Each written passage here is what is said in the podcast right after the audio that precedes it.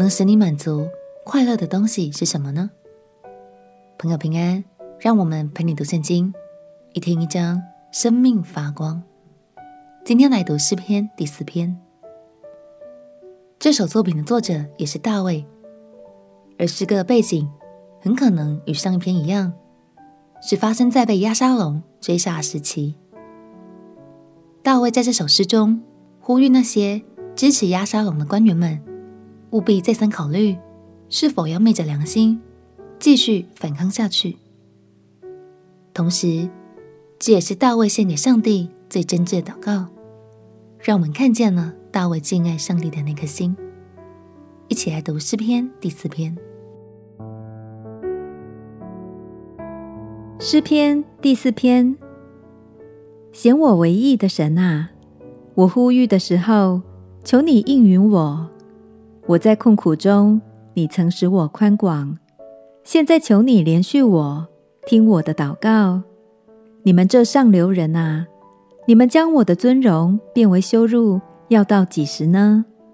你们喜爱虚妄，寻找虚假，要到几时呢？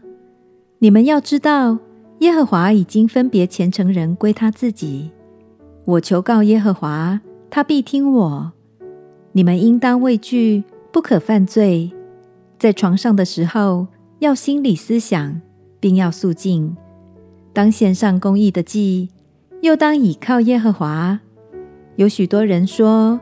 谁能指示我们什么好处？耶和华啊，求你扬起脸来，光照我们。你使我心里快乐，胜过那丰收五谷新酒的人。我必安然躺下睡觉，因为独有你，耶和华，使我安然居住。过去在撒母耳记下读到大卫的故事的时候，有些朋友会疑惑。为什么神这么爱大卫呢？神不但拣选大卫，更多次拯救他、怜悯他。但相信，当我们读到大卫的诗篇时，就不会再有这样的疑惑了。因为在大卫心中，神就是他的唯一，没有任何的物质能像神一样，使他得着真正的满足与快乐。甚至处在被追杀的艰难境况中。他依然能以神为乐，并且满有平安。亲爱朋友，接下来在读诗篇的过程中，我们会不定时的为大家精选出很棒的经文，帮助大家可以背起来更熟悉。今天就要鼓励大家把第七节的经文背起来，或是多念几遍哦。让我们对神大声的说：“你使我心里快乐，胜过那丰收五谷新酒的人。”我们起来祷告，亲爱的耶稣，求你扬起脸来光照我。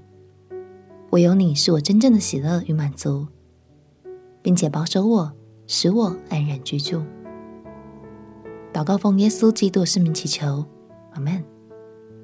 祝福你在充满爱的诗篇中享受真正的快乐。陪你读圣经，我们明天见。耶稣爱你，我也爱你。